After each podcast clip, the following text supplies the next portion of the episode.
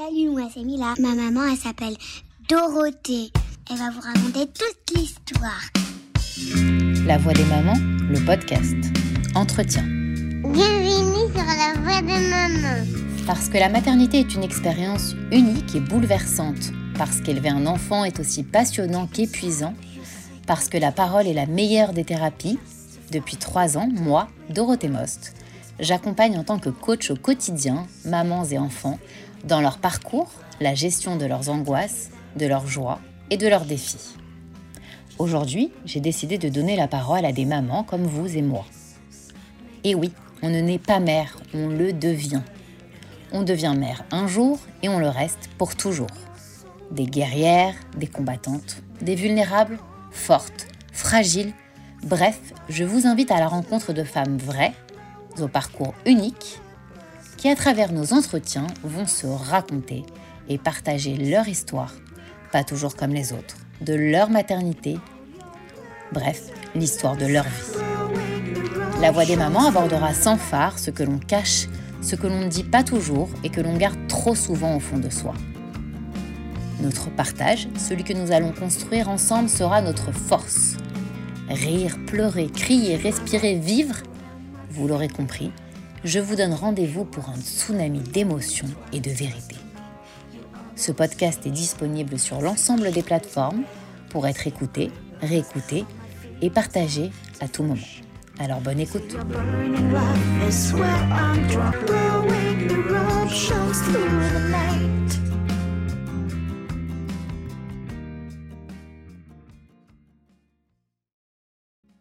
Alors, bonjour à toutes et bienvenue euh, cette semaine pour le podcast La Voix des mamans. Alors aujourd'hui, on reçoit Priscilla, que je ne connais pas personnellement, mais que je connais à travers les réseaux, à qui j'ai parlé à différentes reprises, qui a été euh, voilà, d'une certaine aide quand même il y a quelques temps, euh, avec qui je pense j'ai beaucoup points communs et je voulais vraiment te donner aujourd'hui la parole parce que je pense que ton parcours va parler et va inspirer euh, plus d'une femme, plus d'une maman. Et je te souhaite la bienvenue, Priscilla, sur le podcast La Voix des mamans. Bah, écoute, je te remercie de, m'accueillir et de me donner la parole, de pouvoir euh, parler de, de ce parcours. Et puis, euh, et puis voilà, je te remercie beaucoup. Alors, avec plaisir. On est là pour parler maternité, on est là pour parler femmes et je suis sûre qu'on va énormément échanger sur le sujet du développement personnel, de la psychologie et surtout euh, de l'évolution de notre personne, de, l'introspection qu'on peut euh, voilà, vivre euh, avec beaucoup, beaucoup d'émotions en tant que femme et en tant que maman. Et je pense que ça va être très, très, très, très, très riche en couleurs. donc, est-ce que tu peux déjà commencer à te présenter pour qu'on puisse se faire connaissance avec toi? Oui, bien sûr. Alors moi, c'est Priscilla. Je suis euh, maman de deux enfants. J'ai 35 euh, ans. J'ai hum, été graphiste dans ma vie pendant plus de 15 ans. J'ai toujours un pied dedans, mais c'est plus quelque chose qui me fait vibrer à l'heure actuelle parce que je me suis orientée vers une reconversion professionnelle pour devenir thérapeute, justement pour aider ben, toutes ces femmes qui sont en, demande d'aide, euh, surtout par rapport à tout ce qui est charge mentale, burn-out, euh, agoraphobie, enfin, toutes ces choses-là qui peuvent nous stresser dans notre quotidien, mais surtout, euh, voilà, se reconnecter, apprendre à se reconnecter à soi.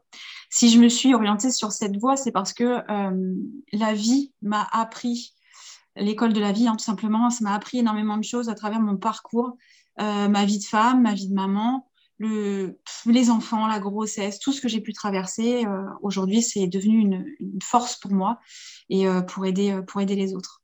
Donc voilà. Alors, pour la petite présentation. Super, bah écoute, ravi. Alors, comme c'est un podcast qui de base est tourné sur la maternité, mais pas que, j'aimerais bien connaître voilà ton ressenti quand tu étais jeune. Tu faisais quelle vision de la maternité? Pour toi, c'était quoi être mère être une super maman, c'est avoir une grande famille, être mère au foyer. Au contraire, tu disais, mais moi, je veux pas du tout d'enfants, je veux faire ma vie, je veux voyager, je veux écouter, vibrer. Tu te disais quoi quand tu étais plus jeune? Bah, En fait, quand j'étais plus jeune, je me posais pas vraiment ces questions. Je, je me souviens me voir dans un miroir, gonfler le ventre. Tu sais, quand on est petit, on fait toujours ça. Et, et c'était un peu un rêve, en fait, de me dire, ben, un jour, euh, je vais avoir un enfant. Mais je me posais pas la question de quelle maman je serais. Je savais juste que je voulais avoir un enfant c'est tout. Je suis une rêveuse, donc je vis beaucoup dans ma tête et, euh, et voilà, je ne me suis pas projetée sur tout ça. Alors, est-ce que tu peux nous raconter, euh, Est-ce que tu peux nous raconter comment tu as rencontré ton ex, du coup, compagnon euh, Comment ça s'est passé, bah, la projection d'avoir un enfant et puis surtout le fait d'avoir un premier enfant? Raconte-nous un petit peu ton parcours. Alors, j'ai rencontré mon, bah, mon ex-mari maintenant. Mais euh, j'ai rencontré euh, mon compagnon de l'époque ben, quand je me suis engagée dans l'armée. J'avais vraiment ce besoin de, quitter euh, l'endroit où j'étais pour me reconstruire ailleurs. Et donc, je me suis engagée et c'est comme ça que je l'ai rencontré. On était voisins, ça a été une rencontre un petit peu insolite. J'étais sa voisine du dessous, il était du dessus, pardon, et moi, lui était en dessous et c'était la fiesta tout le temps. Et je ne pouvais pas dormir. Donc, ça a été très conflictuel au début. Et puis un jour, on s'est retrouvés à une soirée et on s'est rendu compte que ça accrochait euh, beaucoup entre les deux. Et, euh, et puis bah voilà, un jour, on, a décidé de démarrer une relation. Et euh, ça a été difficile ce début de relation parce que il a été muté dans le sud de la France et moi j'étais sur Paris. donc on se voyait pas très souvent. Donc j'ai pris la décision ben, de entre guillemets sacrifier ma carrière pour pouvoir le suivre. Euh, et puis, euh, bah, très vite, une fois que j'ai été descendue dans le sud, je, suis tombée enceinte. C'était un bébé qui était hum, désiré et voulu, vraiment. J'avais vraiment, c'était pour moi une suite logique. Je, on voulait, on voulait un enfant, vraiment. Et euh, quand tu as appris que tu étais enceinte, tu as ressenti quoi? Ça a été quoi tes premières émotions? J'avais du mal à. C'était très particulier parce que j'avais du mal à. Hum, j'avais peur j'avais peur parce que déjà, il fallait aller acheter un test de grossesse et, et j'avais peur du regard, euh, de, regard de, la, de la pharmacienne. J'avais peur du jugement. J'avais peur qu'on me voit, bah, comme j'étais jeune, qu'on me voit comme euh, une erreur de jeunesse. Ou. Enfin voilà, j'avais vraiment du mal avec ça. Donc j'ai une amie qui, qui, a, qui, a, été acheter un test pour moi. Et, euh, et du coup, je l'ai fait avec elle. Et j'étais enceinte et j'ai pas réalisé. J'étais enceinte. Point. Pas d'émotion, pas de. Dans, le moment présent, tu étais dans l'acceptation totale tout de suite, en fait? J'en sais rien si j'ai accepté ou quoi. J'ai vu le test de grossesse qui était positif. Et ouais, j'ai souri, mais j'avais pas forcément de, réaction. Je, je, pense que je prenais pas conscience sur le moment des choses. Donc, je me suis laissée porter, en fait. Voilà, mes proches étaient au courant de la grossesse. Euh, mon compagnon était très content. Mais c'est tout. J'étais vide en fait. J'étais fade. J'étais vraiment fade dans, ma vie à ce moment-là. Ça veut dire que tu penses que tu n'étais pas à ta place déjà? Enfin, Complètement. Complètement. Et qu'est-ce qui te faisait tenir? Alors, comment tu vivais les choses? Tu me dis, je me sentais vide, mais tu étais quand même pleine de, de, vie à l'intérieur. C'est souvent le paradoxe des, futures mamans. C'est marrant. Hein. c'est fou, hein, tu as vu, on est pleine à l'intérieur, mais on se sent vide de sens. On se sent vide. Ah, mais complètement. Il n'y avait aucune saveur dans ma vie, mais ça, c'est depuis longtemps. Euh, après, par la suite, voilà, j'ai fait des thérapies qui m'ont amené à comprendre pourquoi j'ai ressenti ça quand, euh, quand j'ai été enceinte de mon fils et parce que j'étais vraiment pas prête. Au final, j'étais pas prête, j'avais pas guéri, guéri mes blessures d'enfance, donc je ne pouvais pas me projeter en tant que maman tant que je n'avais pas guéri l'enfant que j'étais. C'était tout simplement ça. Et mais sur le coup, non, je, vivais ma vie. Euh, tu sais, c'était, elle était fade, elle était sans saveur, c'était vivre pour vivre. J'avais pas compris le sens de la vie, de ma vie. Euh, pour moi, il y avait toute une suite logique. En fait, tu, tu, tu es jeune, tu grandis, tu rencontres quelqu'un, tu t'installes avec, tu as un enfant, tu te maries, euh, tu bosses et, voilà, basta. Pour moi, la vie, c'était métro, boulot, dodo. Exactement. Mais alors, est-ce que toi, tu étais plus en mode robotisé à avancer ou plutôt à subir les choses? Les deux en même temps. Mais jusqu'au moment où tu as ou tu as continué comme ça pendant combien de temps en fait? Ah, j'ai continué comme ça pendant longtemps parce que hum, c'est à cause de cette grossesse où justement, enfin à cause, non, parce que j'aime énormément mon fils, mais cette première grossesse en tout cas euh, m'a amené à développer mon agoraphobie. Euh, et, du coup, ça a commencé comme ça et je me suis dit, bon, c'est pas grave, ça va passer, ça va passer. Et, et ça a mis plus de dix ans à passer. Il m'a fallu euh, un divorce pour que je puisse comprendre euh, le sens de ma vie, comprendre qui j'étais euh, et, pouvoir rebondir et que ouais, la vie prenne un sens et que je comprenne. Euh, Est-ce que tu serais d'accord avec moi si je te dis souvent les, mamans que j'accompagne et que je peux coacher quand elles sont enceintes, en fait, il y a une phrase qui me revient beaucoup, beaucoup en tête que, que j'ai ressentie moi aussi dans mon histoire personnelle. Un enfant, porter la vie ou donner la vie, c'est faire face à soi. C'est comme si on avait un miroir de soi-même. Du coup, en fait, tout qui nous vient en pleine gueule, on peut le dire hein, de façon familière, et on peut, on peut plus, on peut plus aller en arrière, on peut plus fuir en fait, parce que l'enfant c'est nous et nous c'est l'enfant. Et en fait, du coup, bah, on peut plus échapper à soi-même. Est-ce que tu es d'accord avec ça? Ah, je suis complètement d'accord. Après, depuis, j'ai énormément travaillé sur tout ce qui est développement personnel et spiritualité parce que pour moi, l'un ne va pas sans l'autre, mais ça, c'est mon cadre de référence. Et, j'ai vraiment pris conscience que les enfants étaient là pour nous amener bah, sur notre propre chemin. Ils ont énormément de choses à nous enseigner. Et hum, effectivement, bah, on comprend qui on est à travers eux parce qu'ils sont vraiment en miroir avec nous. Et alors, du coup, toi, comment tu as fait pour faire face à ton miroir? Raconte-nous euh, comment tu as évolué avec cette souffrance que tu ressentais, ce vide en fait? Comment j'ai évolué J'ai évolué il y, a, il y a trois ans, trois ans et demi. Quand ma vie, euh, Est-ce qu'on peut revenir, si ça ne te dérange pas, sur euh, déjà le fait que bah, pour ta première grossesse, tu te sentais déjà vide, que c'était compliqué pour toi. Quand tu as eu donc du coup ton premier enfant, euh, qu'est-ce que, comment tu l'as vécu en fait?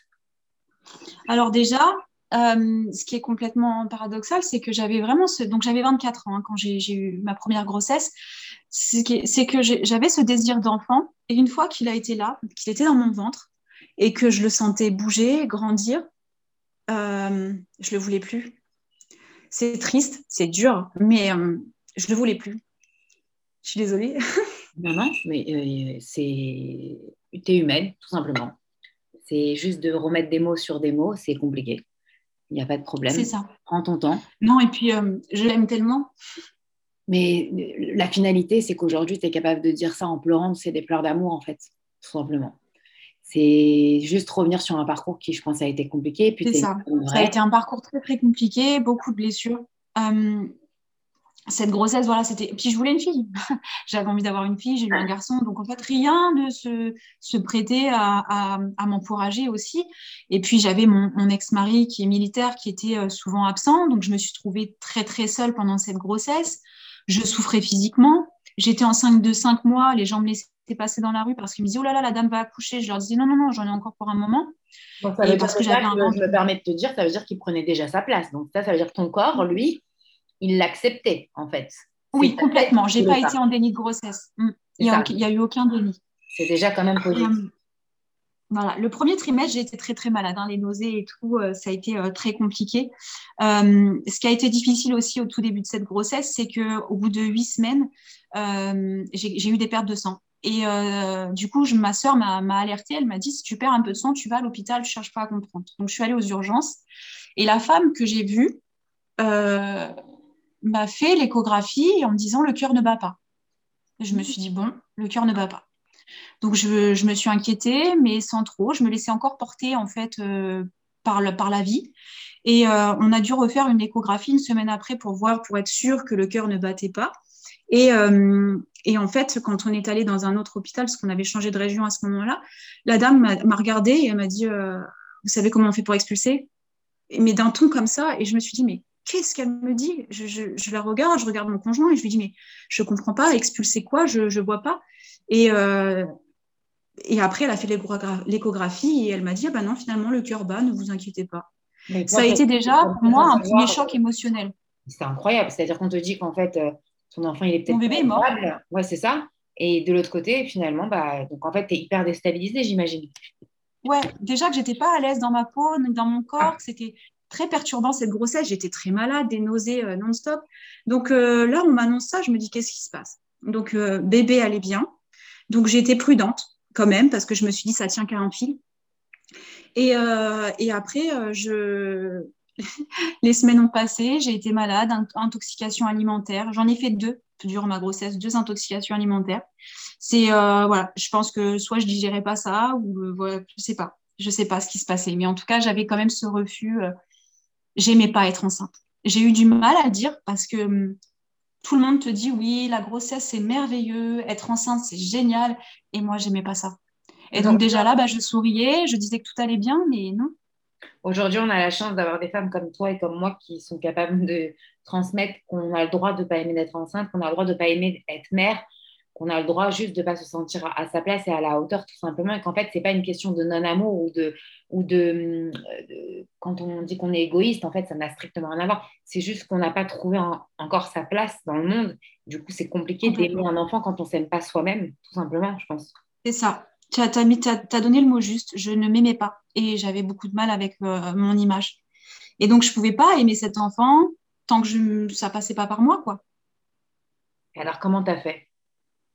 Comment j'ai fait? Bah, J'ai survécu.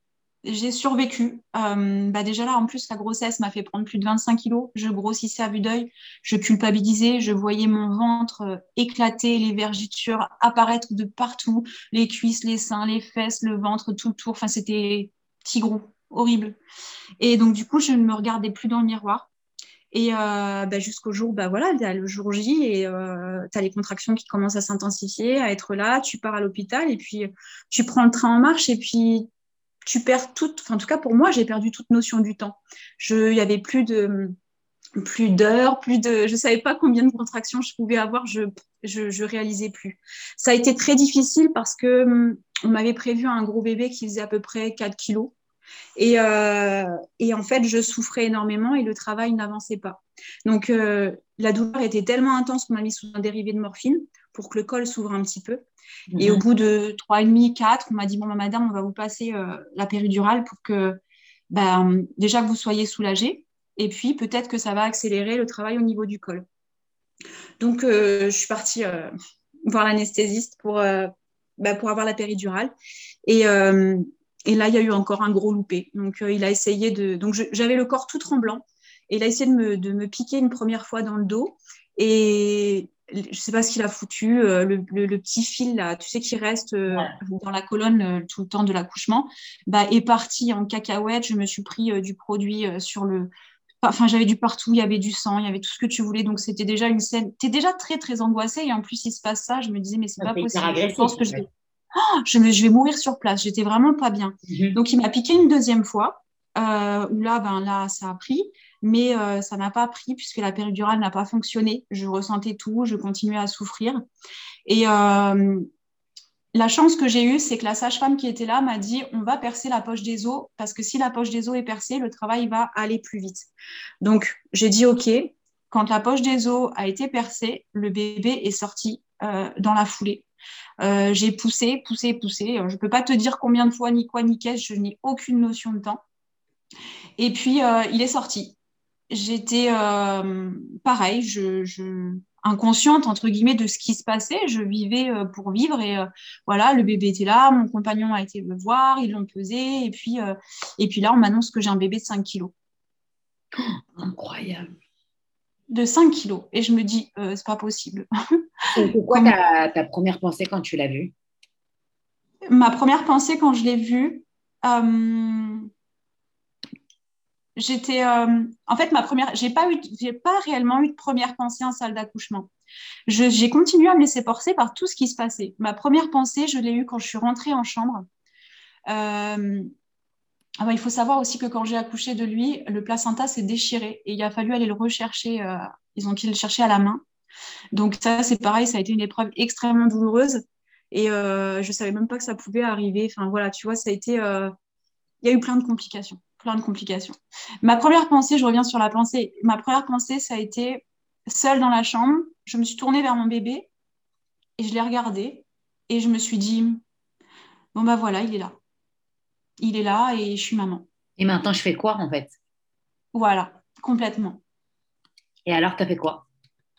Comment ben, J'ai continué à, survivre comme je faisais euh, depuis toujours. Parce que pour moi, en fait, si tu veux, cette survie, aujourd'hui, j'en ai conscience. Mais à l'époque, euh, c'était juste ma vie. C'était juste normal. Donc, j'avais pas conscience que j'allais pas bien. En fait, tu as toujours été habituée à, être dans ce mode de survie, mais sans vraiment le comprendre, sans vraiment l'intégrer. Du coup, tu continuais ta vie, tu étais là, tu te levais, tu t'occupais de ton enfant, mais sans, vraiment, sans notion de plaisir, en fait, c'est ça? Non, il n'y avait pas de notion de, plaisir. Je, vivais et je faisais ce que j'avais à faire, point. Euh, je retrouvais des petits boulots à droite à gauche, je bossais comme je pouvais. Enfin, j'ai essayé de me démener, en fait, pour Mais ton corps, il ne te rappelait pas à l'ordre avec ce que tu dis, justement, l'agoraphobie, pour, être, pour passer par là, euh, être en plein dedans encore. on sait qu'on on a ce point commun et je sais ô combien le corps nous rappelle à l'ordre quand on n'est pas à sa place. Et voilà, encore une fois, je suis en plein, plein, dedans. Donc, comment tu n'avais pas des appels, euh, tu n'avais pas des alarmes qui arrivaient euh, de part des autres Alors, oui, j'avais des alarmes. Déjà, ça avait commencé pendant ma grossesse parce que j'avais envie de faire pipi tout le temps je ne savais pas pourquoi et je me disais que c'était dû à ma grossesse. Donc en fait, je pense qu'inconsciemment, euh, je me suis dit, ma grossesse a des, enfin là, le bébé il appuie sur la vessie et puis euh, bon, j'ai des problèmes de d'envie de pipi comme beaucoup de femmes enceintes. Sauf qu'une fois que j'ai accouché de lui, ben mes problèmes de vessie ont continué. Euh, ben l'agoraphobie est arrivée ben crescendo et ben après je me suis, je pouvais plus aller, ben je le faisais, hein, mais continuer à aller dans des grandes surfaces ou des choses comme ça, bah, me débloquer, débloquer des, envies de, pipi. Et je me dis, mais c'est pas possible, je vais me faire dessus, j'ai un problème physique, c'est, c'est, euh, j'ai un problème physique. Et en je fait, l'anxiété, le, de pipi.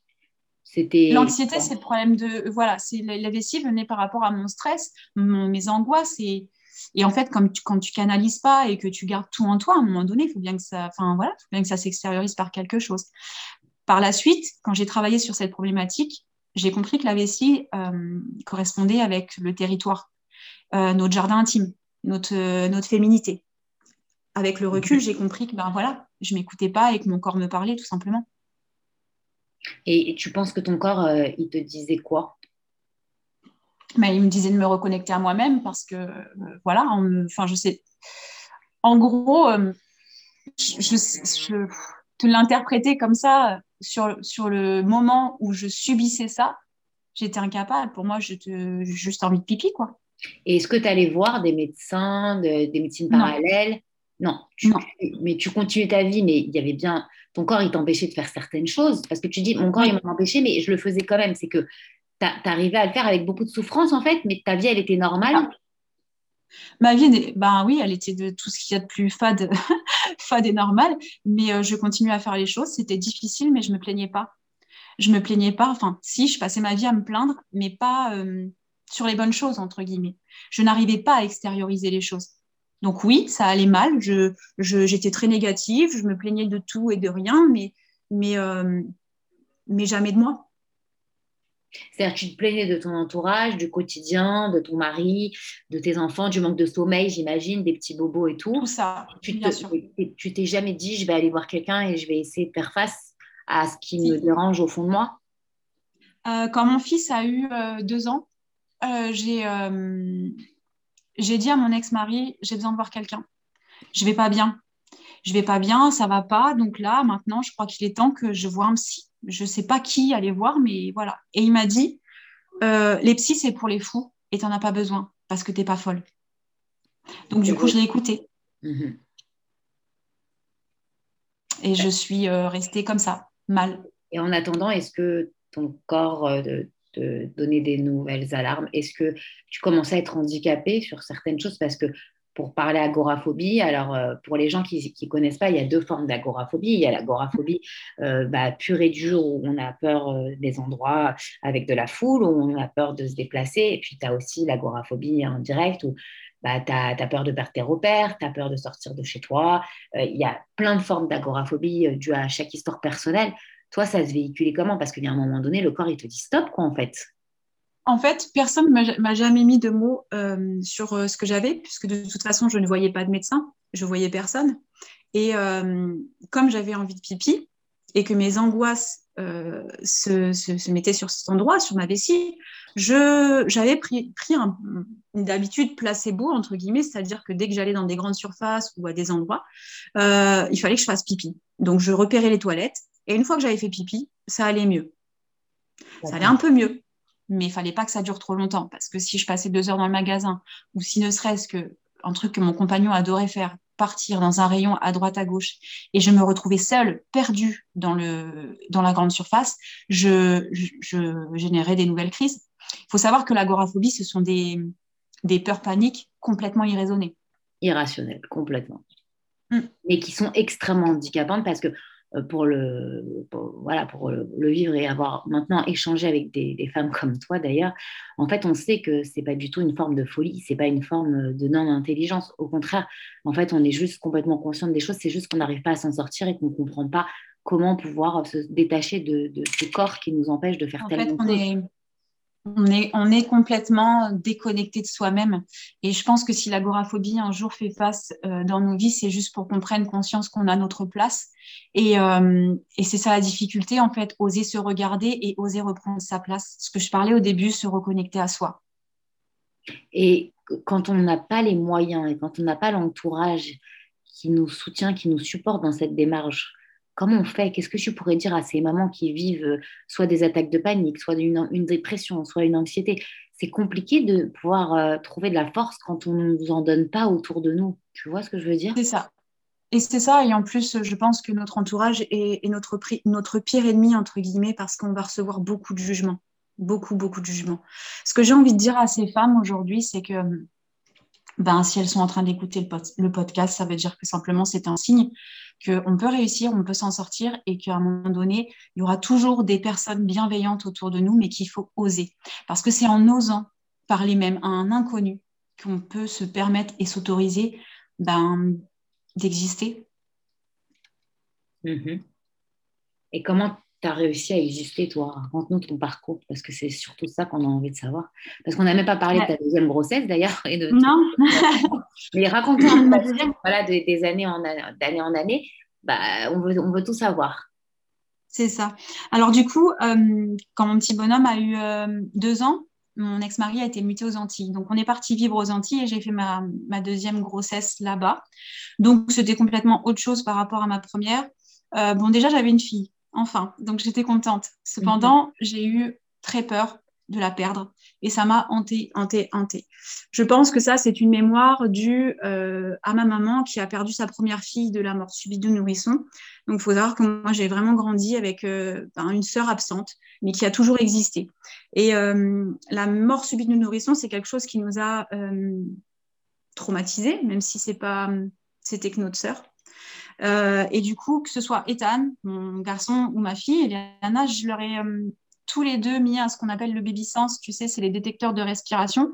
Parce que pour moi, je ne pouvais pas vivre sans, c'était pas possible. J'avais tellement peur de les perdre que le, détecteur de respiration était indispensable. Donc mon grand l'a eu et ma petite aussi. Et j'avais très très peur de perdre Eliana, de la perdre, de faire une fausse couche. Bon déjà j'avais encore le traumatisme, je pense, de, hum, ma première grossesse et, euh, la péripétie euh, du, cœur qui ne battait pas. Et donc, du coup, j'avais peur de la perdre. J'étais loin de mes proches, loin de ma famille, loin de mes amis, puisque euh, à la Martinique, j'avais personne. Donc, encore une grossesse que j'ai vécue seule. Et euh, j'ai eu beaucoup de douleurs physiques.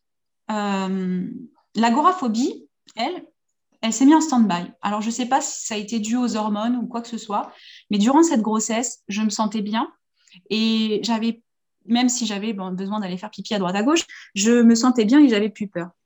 Euh, ma fille est arrivée, j'ai fait les demandes pour que justement ben, j'accouche un petit peu avant parce que je voulais pas me retrouver encore avec un bébé de 5 kilos.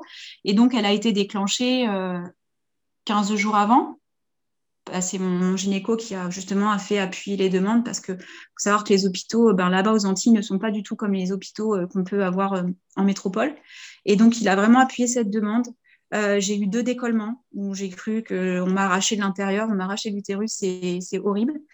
Et, euh, et, avec le déclenchement, voilà, le gel qu'on m'a mis, euh, ben, ça s'est passé très vite. Tout a été très vite, mais tout a été extrêmement douloureux aussi. Ça a été très difficile, la phase où tu rentres à l'hôpital, on essaie de te mettre la péridurale. Elle fonctionnait super bien. Alors là, j'étais, je remerciais l'univers tout entier de ne plus sentir mes jambes et de me dire, je vais pas souffrir je vais pas souffrir comme pour le premier. Et puis, euh, comme ils ont vu que mes jambes ne bougeaient plus du tout, ils ont ralenti la péridurale, sauf qu'ils l'ont tellement ralenti que, le, au moment où j'ai accouché, ben, elle fonctionnait plus du tout. Donc, j'ai tout senti. Tout senti. Euh, j'aurais préféré euh, ne rien sentir avec la péridurale, mais bon, bref. Parce que le gel. Il fallait quand tu que, que tu ressentes tout ça pour pouvoir le vivre. Ouais, certainement. Et le gel, quand, tu, quand on te déclenche l'accouchement, le gel qu'on te met, c'est horrible. Parce que quand on, la sage-femme vient pour euh, voir ton col comme il est ouvert, tu as l'impression que c'est des ciseaux qu'elle met à l'intérieur de toi, des, lames de rasoir. Mhm. C'est, euh, ça fait mal, extrêmement mal. J'avais jamais senti cette douleur-là auparavant. Et euh, donc, quand ta petite est sortie, ça faisait extrêmement mal aussi. Vraiment. Pareil hein, pour, euh, que pour mon premier accouchement, le, col ne, ne s'ouvrait pas. Donc, du coup, j'ai fait la demande pour que la poche des os soit percée. Et elle est sortie dans la foulée très, très rapidement. Ce qui a été magique avec elle, c'est que hum, j'ai la sage-femme a dit euh, c'est bon, elle est sortie, vous pouvez l'attraper. Et du coup, j'ai tendu les bras pour l'attraper, mais elle n'était pas sortie entièrement. Et j'ai eu cette chance de pouvoir la sortir moi-même. Magnifique. Donc, en fait, est-ce que mm. tu te sentis plus actrice, plus euh, maman, entre guillemets Complètement. Je me suis sentie beaucoup plus connectée à elle parce que, parce que j'ai vraiment senti, tu sais, ce qu'on appelle la délivrance. Autant pour mon premier, je l'ai senti, mais pas plus que ça. Que elle, j'ai été surprise, en fait. Tu vois, le fait de l'attraper, pour pouvoir la sortir et la poser sur mon ventre et sentir ses petites jambes sortir de moi, ça a été vraiment une délivrance, euh, un instant magique que je pourrais jamais oublier. Et est-ce qu'on peut dire qu'à ce euh, moment-là, tu as pris du plaisir et tu as commencé à ressentir que c'était euh, cette notion de plaisir? Ouais. Bah déjà, j'avais plus le même recul parce que j'avais 28 ans quand je l'ai eu. J'étais, je pense, plus. J'avais grandi. Et hum, bon, c'était une fille, je voulais une fille et euh, je sais pas, tout a été différent. Je me sentais bien, je. Je sais pas, c'est comme si elle me redonnait un, un second souffle, une, elle me permettait d'exister. Tu, tu, penses peut-être d'une certaine manière, elle t'a réparé avec la maternité? Ah, je sais pas, parce qu'avec elle, ça a été extrêmement dur par la suite.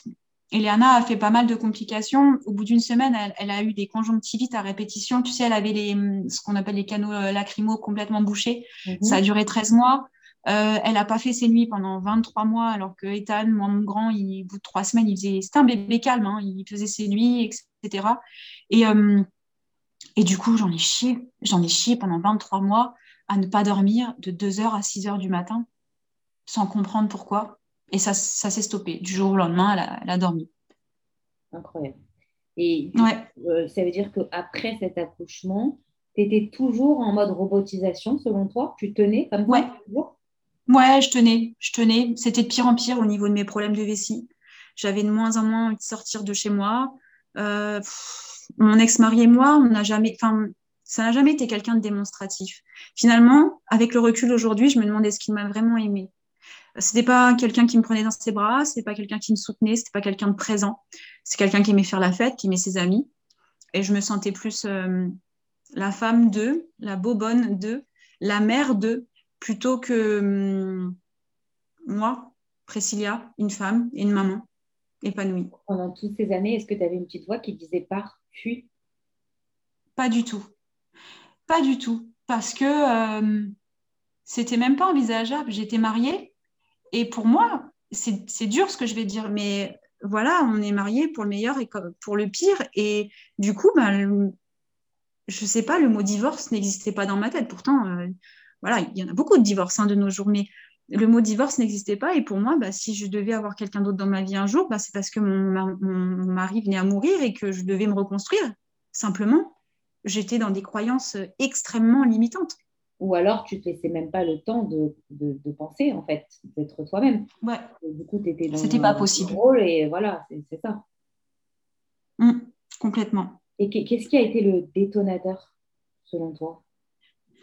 Euh, bah Déjà, il était de plus en plus difficile avec moi parce que euh, je prenais régulièrement dans la tête, euh, de toute façon, à cause de toi, on ne peut plus rien faire. Et donc, du coup, plus on te fait culpabiliser sur ta pathologie, et encore bien, enfin, à ce moment-là, on ne me disait pas euh, c'est de l'agoraphobie ou quoi que ce soit. Hein. C'est, euh, je continuais euh, dans mon mal-être et subir ma vie, être une bonne maman qui fait à manger, son ménage et voilà. bref.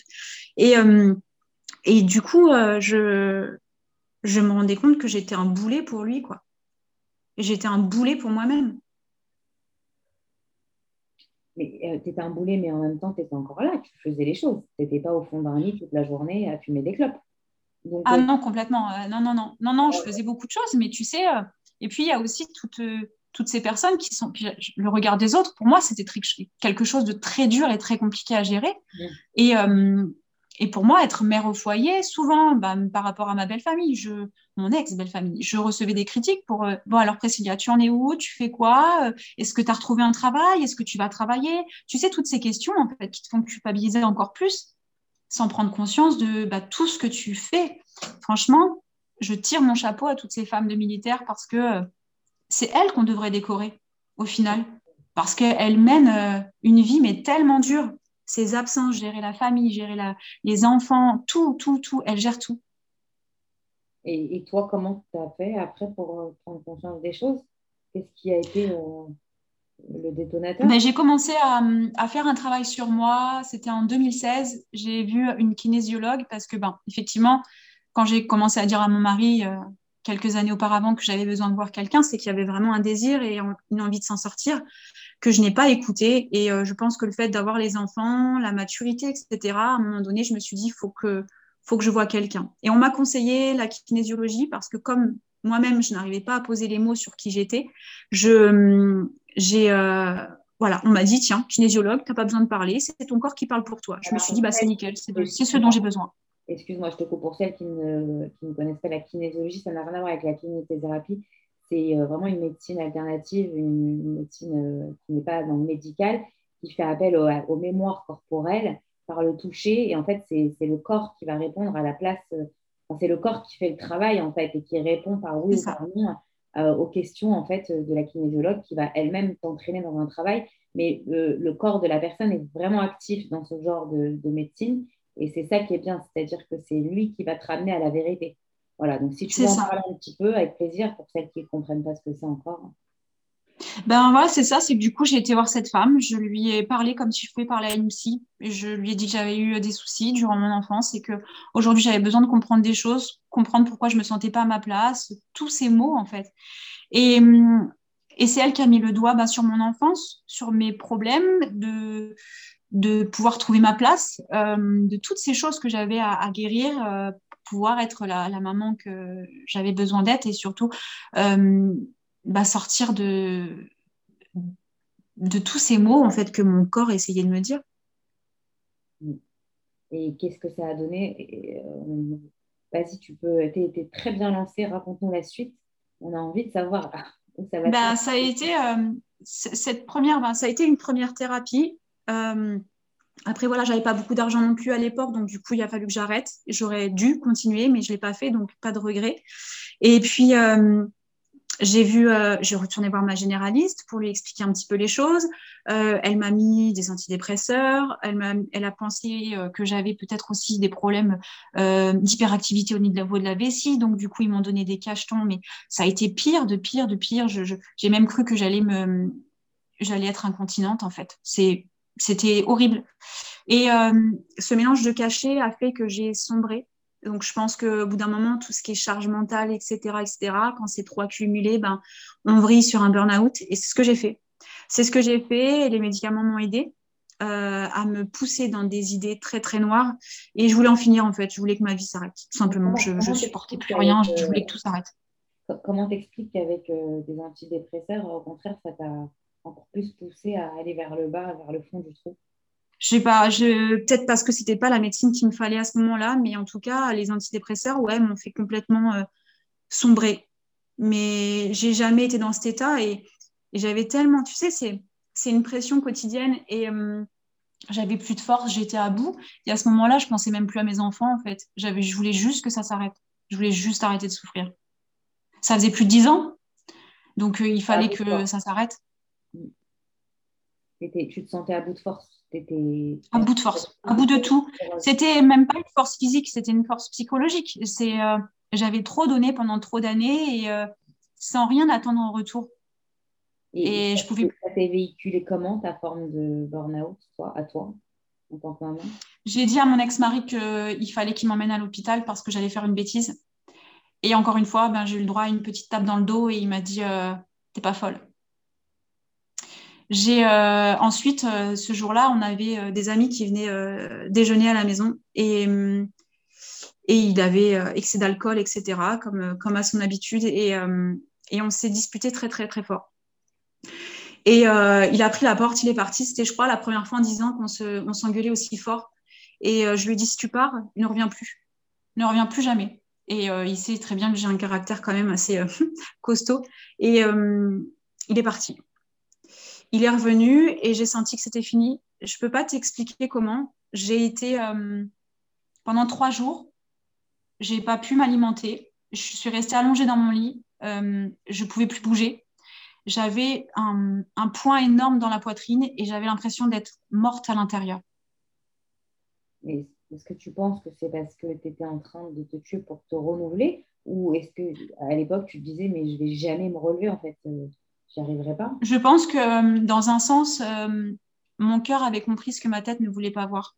Mm. Donc on va dire que ma tête, mon mental, mon ego, tout ce que tu veux, était convaincu que c'était l'homme de ma vie et que j'avais ma maison, mon mariage, mes enfants et que j'avais tout pour être heureuse. Et que le problème, c'était moi. Alors qu'en fait, non. J'étais juste, je pense, en train de, ouais, de mettre un point final sur, sur quelque chose et, euh, et j'en avais pas conscience. Donc, du coup, on a échangé, on a essayé pendant quelques mois de voir si la relation fonctionnait ou pas. Euh, il faisait aucun effort. J'avais l'impression d'être seule à me battre pour mon couple, pour mes enfants. Et euh, quelques mois plus tard, du jour au lendemain, il est parti. Il est parti, il m'a dit euh, Je veux qu'on se sépare. Et euh, ça a été très difficile. Ça a été très difficile. Je pleure pas parce que hum, je m'en fous de lui aujourd'hui. Je pleure parce que ça a été hum, je pense qu'il y a juste beaucoup. Un abandon. Ouais, et puis tu, tu pleures parce que peut-être que tu ressens le mal que tu ressentais à l'époque aussi, je pense. Et puis, c'est pas de vivre tout ça et d'en parler. Non, non, c'est que, voilà, tu sais, on a. il a été, ça a été très, très dur. Je suis passée par beaucoup d'épreuves à cause de lui. Déjà, prendre conscience que j'ai sacrifié ma vie et que c'était pas juste. Donc, il a fallu que je fasse un énorme travail sur moi-même pour me pardonner. tu feras des coupures? Non, le temps que je reprends ma respiration? Non, justement, c'est la vérité, elle est là, elle est, elle est belle, la vérité, parce que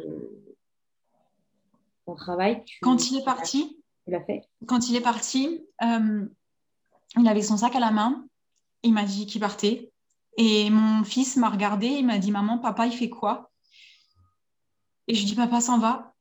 Et il m'a dit T'inquiète pas, maman moi, je t'aimerai toute ta vie. Déjà, tu avais tout gagné, en fait. Là. Ouais, ouais. Grave. Incroyable. Mon petit garçon, il fait, tu vois, c'est pour ça que c'est beaucoup d'émotions parce que j'ai énormément rejeté cette grossesse. Et finalement, il est ma force et c'est le, le seul homme de ma vie, en fait. Et le destin fait bien les choses. Vraiment, vraiment, vraiment. Mais euh, à, à, ce moment-là, avec tous les mots MAUX que tu pouvais ressentir, tu t'es dit quoi? Je vais me relever, je vais me battre ou au contraire Ouais. Tu sais, j'ai cette force de caractère et je ne sais pas où je vais la chercher en fait. Tout le monde me dit Priscilla, t'es quelqu'un de forte, mais je ne sais pas où je vais chercher cette force. Et euh, ça a été plus fort que moi. Je me suis dit, une porte se ferme, il faut que j'en ouvre une autre tout de suite. Et euh, j'avais observé des choses, enfin tu sais, tout ce qui est réseau marketing, le MLM, etc. Euh, c'est la vente un peu, tu sais, comme Tupperware, etc. Mais là, c'était plus branché sur le développement personnel et le bien-être. Et je me suis dit, c'est ça dont j'ai besoin. J'ai besoin de développement personnel et j'ai besoin d'aller mieux. Donc, j'ai construit ma vie, j'ai rencontré des nouvelles personnes et ça, hum, effectivement, une porte s'est fermée, une autre s'est ouverte. Et là, ça a été magique ça a été magique dans le sens où, oui, c'était dur. Oui, j'étais en colère, je lui en voulais, j'avais envie de me défoncer. Hein. Et, euh, mais je gardais la tête haute. Je gardais la tête haute et j'ai rencontré des nouvelles personnes. Et du jour au lendemain, je suis sortie de chez moi et l'agoraphobie, c'était pas terminé, mais presque. Je me suis observée, je me suis dit putain, j'ai réussi.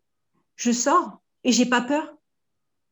En fait, mon ex-mari, en partant, en faisant tout ce qu'il a fait, il m'a fait un cadeau. Le plus beau cadeau qu'on pouvait me faire, en fait.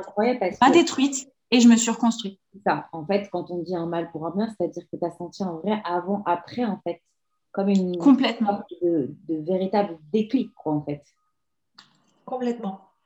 Complètement. C'est. Euh, je sais pas, j'ai commencé à vivre et j'ai commencé à avoir une toute autre vision j'ai commencé à faire aussi pas mal de thérapie pour me décoder de plus en plus parce que j'ai compris que mon corps me parlait.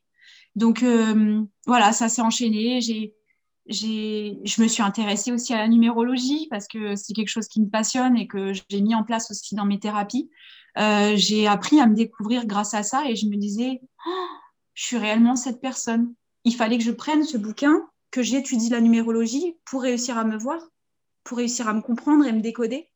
Et ça a été un cadeau aussi. Et en fait, depuis cette séparation, ben, je me suis fait que des cadeaux.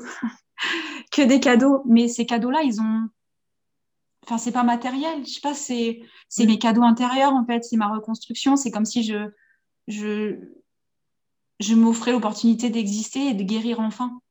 Que, que tu, chemin que tu as réussi à, à accomplir parce que je pense qu'aujourd'hui, tu existes vraiment en tant que tel avec la sensibilité qui t'appartient évidemment et avec, euh, voilà, euh, on a chacune nos défauts, nos qualités de vie, notre bagage. Aujourd'hui, tu as l'impression que ça y est, tu es à ta place, tu as trouvé ta place?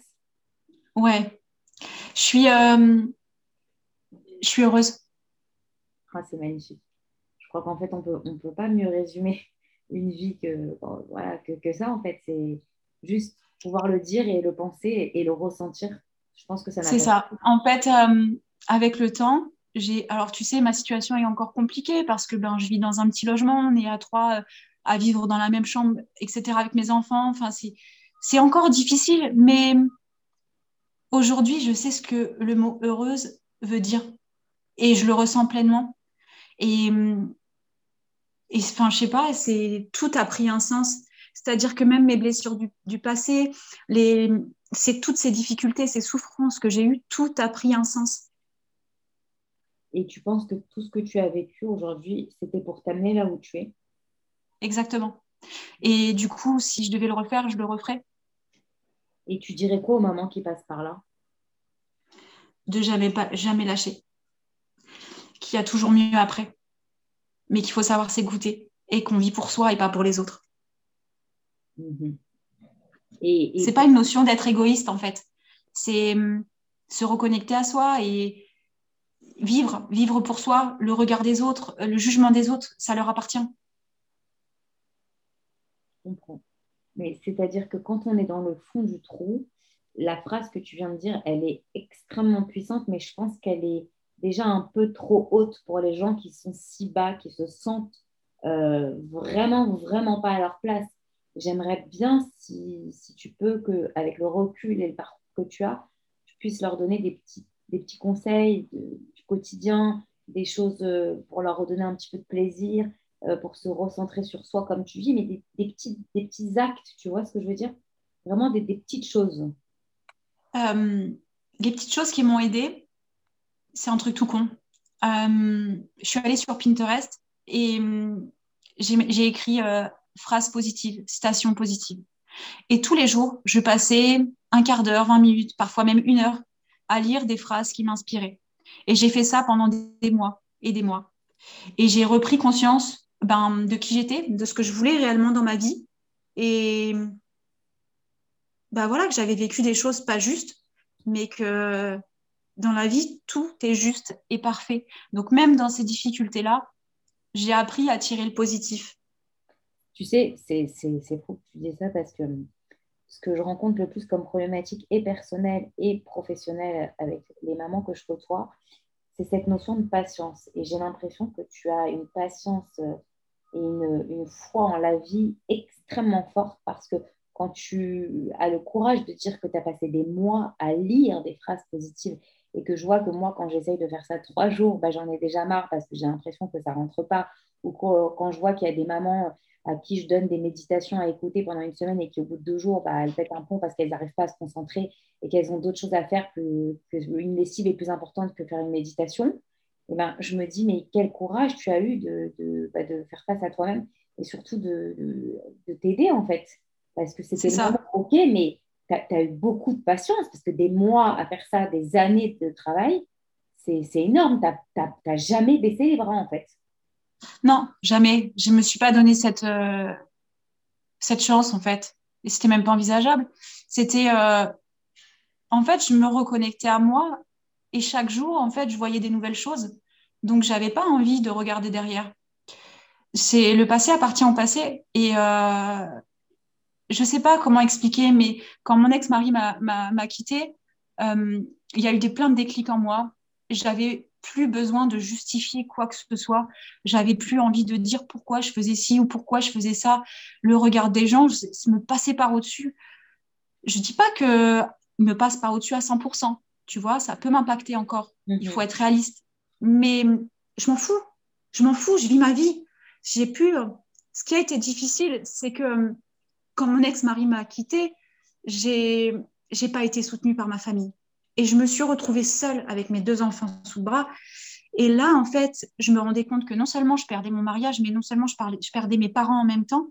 Et ça a été un choix parce que c'était soit j'avançais seule, soit je me confrontais à mon regard et, et j'étais face à moi-même, ou soit je, ben, je mourais. En fait, le fait de te sentir au pied du mur, ça t'a permis de trouver du courage en toi et, et de Mm. faire face à toi, en fait, après. C'est ça, c'est ça. C'est ça. Donc aujourd'hui, bah, je continue à avancer seule. J'ai aucun compte à rendre et euh, et je, enfin voilà, j'éduque mes enfants du mieux que je peux. Je suis pas parfaite, je fais des erreurs.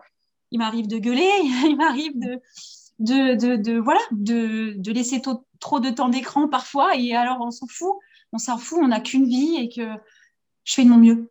Et En fait, je fais de mon mieux. encore de douter parfois? À douter? Mm. Ouais, bien sûr que je doute de moi. Et je pense que c'est important de douter de soi parce que c'est comme ça que tu, tu avances. Je suis... On n'est jamais trop sûr de soi, en fait. Je sais pas, c'est...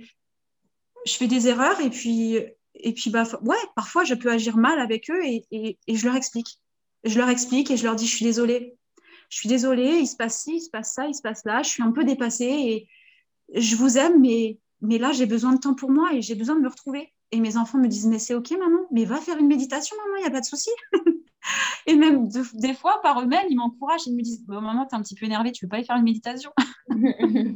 Oui, ils sont dans le moule, c'est génial, c'est top. C'est ça. ils parlent ton vocabulaire.